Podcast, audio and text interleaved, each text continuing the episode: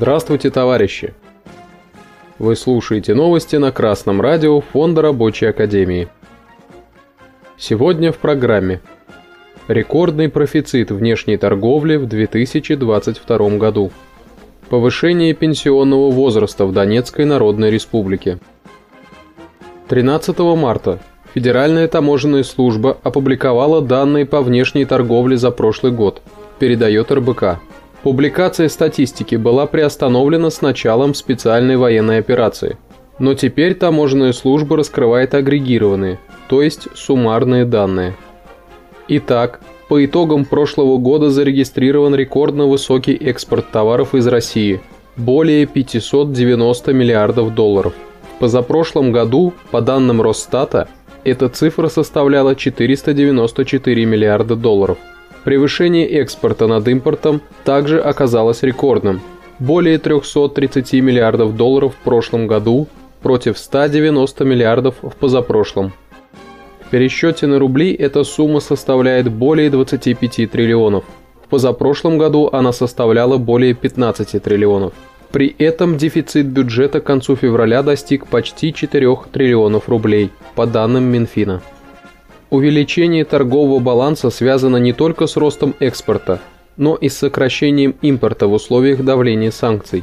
Наиболее неожиданным для экспертов, опрошенных РБК, было сокращение импорта инвестиционного назначения – машин, механизмов и электрооборудования. Главный экономист издания Bloomberg Economics Александр Исаков отметил, что от российских компаний ожидалось налаживание импорта инвестиционных товаров – Фактическая же картина уникальна.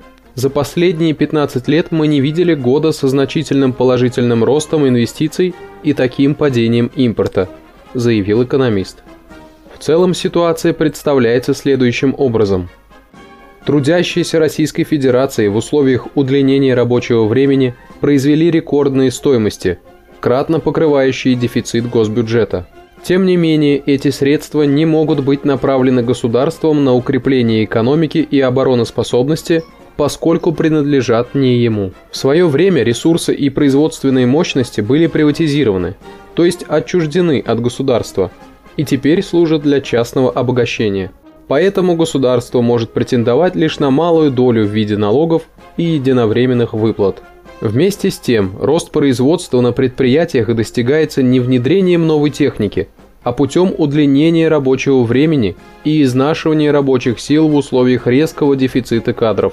Низкие зарплаты рабочих делают инвестиции в модернизацию производства невыгодными с точки зрения капиталиста, что еще больше усугубляет ситуацию.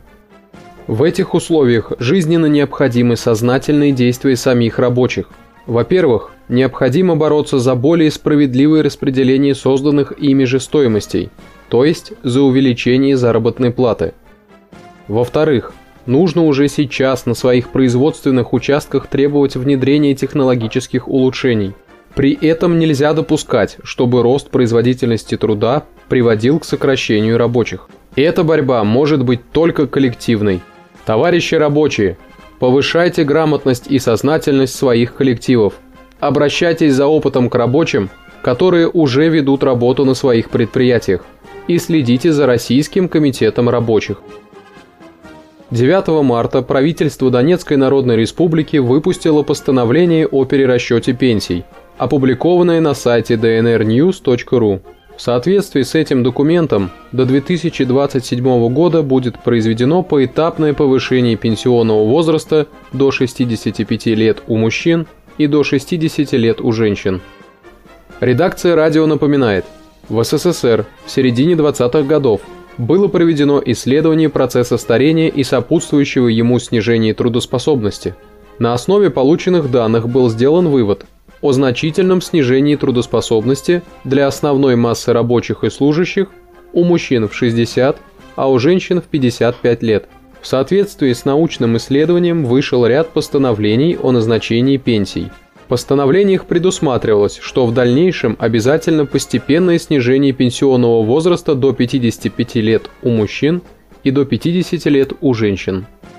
В 1932 году в СССР пенсия по старости была введена уже для всех рабочих, в то время как, например, в США на пике Великой депрессии половина всех стариков была без средств к существованию. В 1932 году в СССР пенсия по старости была введена уже для всех рабочих, в то время как, например, в США на пике Великой депрессии половина всех стариков была без средств к существованию. Под угрозой распространения социалистических идей главы буржуазных государств были вынуждены перенимать опыт СССР. Правда, пенсионное законодательство в этих странах так и не достигло советского прогрессивного уровня. После разрушения Советского Союза во всех странах не прекращалось наступление на пенсионные права трудящихся. В последнее время приходится отмечать, пенсионное законодательство – это завоевание трудящихся, результат их самоотверженной борьбы. При господстве буржуазии, если нет борьбы, то завоеваниями предков пользоваться не удастся. Однако справедливо и обратное. Грамотная коллективная борьба не только возвращает прошлое завоевание, но и приносит новые. Так, боевой профсоюз авиадиспетчеров добился выхода на пенсию в 50 лет для мужчин и в 45 лет для женщин. В своем коллективном договоре авиадиспетчеры предусмотрели дополнительное отчисление работодателя в фонд пенсионных накоплений работников.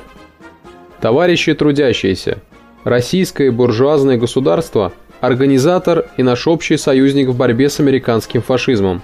Не забывайте классовую природу этого союзника и помните ваш собственный классовый интерес.